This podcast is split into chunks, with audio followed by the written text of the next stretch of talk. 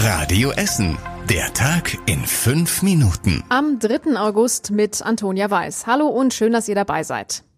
Regen, Regen und noch mehr Regen hat es bei uns in Essen ja den letzten Tagen gegeben.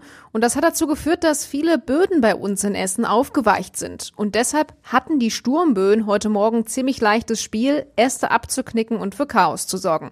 Die Feuerwehr musste zu ganzen zwölf Einsätzen ausrücken und die meisten eben wegen abgeknickter Äste in der Stadt.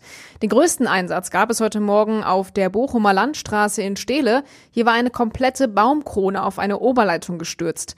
Die Feuerwehr und Mitarbeiter der Deutschen Bahn mussten die Äste dann erstmal aus der Oberleitung entfernen. Wegen des vielen Regens sind die Böden gerade besonders weich, das sagt Grün und Gruger.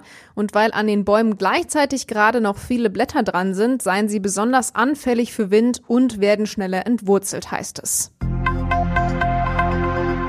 In der kommenden Woche werden bei uns in Essen knapp 5700 Erstklässler eingeschult. Kurz vor dem Schulstart sind selbstgemachte Schultüten bei uns in Essen im Trend.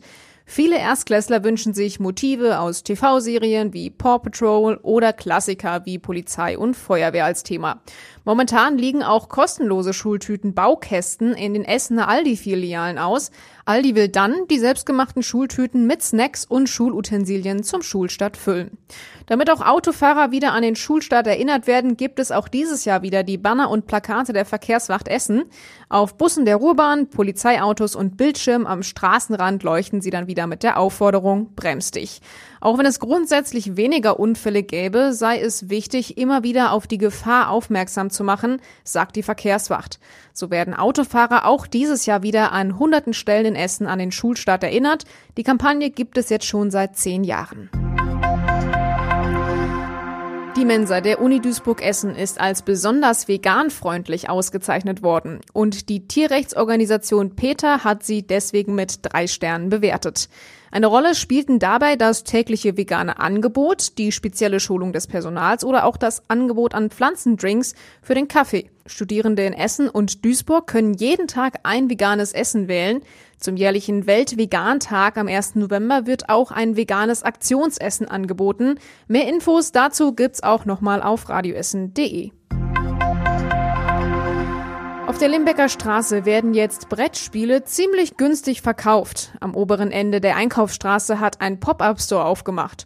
Der Laden auf Zeit wird offiziell erst am Samstag eröffnet, aber die Tür steht schon auf. Wer will, kann schon einkaufen. Der Essener Spieleverlag Asmodee verkauft hier Spiele, die in der Corona-Pandemie in sehr großen Mengen produziert wurden und jetzt in den Lagerhallen Platz wegnehmen, sagt der Geschäftsführer von Asmodee, Udo Fischer. Wir hatten in der Corona-Zeiten 2021, haben wir alle zusammen in der Spielwarenindustrie Bestände hochgefahren, weil wir mussten liefern. Und dann kam das schwierige Jahr 22 mit Inflation und was die Verbraucher alles kennen. Und wir hatten teilweise die Lager voll. Und jetzt müssen wir gucken, dass wir diese tollen Spiele eben unters Volk bekommen. Nach dem Weihnachtsgeschäft wird der Laden vermutlich wieder dicht gemacht, denn die Miete für das Ladenlokal wird zum größten Teil aus einem Fördertopf des Landes NRW bezahlt. Das Förderprogramm, um die Essener Innenstadt zu beleben, läuft nämlich Ende des Jahres aus. Und zum Schluss der Blick aufs Wetter. Heute Nacht ist es die meiste Zeit über trocken. Die Temperatur geht runter auf 13 Grad. Vereinzelt kann es auch Nebel geben. Morgen ist es bewölkt. Es kann aber auch ein paar sonnige Phasen zwischendurch geben. Mit Regen müsst ihr erst wieder am Nachmittag rechnen und dann auch nur vereinzelt. 21 Grad erreichen wir dann maximal morgen.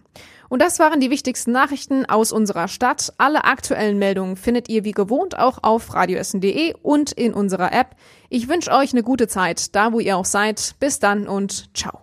Das war der Tag in fünf Minuten. Diesen und alle weiteren Radio Essen Podcasts findet ihr auf radioessen.de und überall da, wo es Podcasts gibt.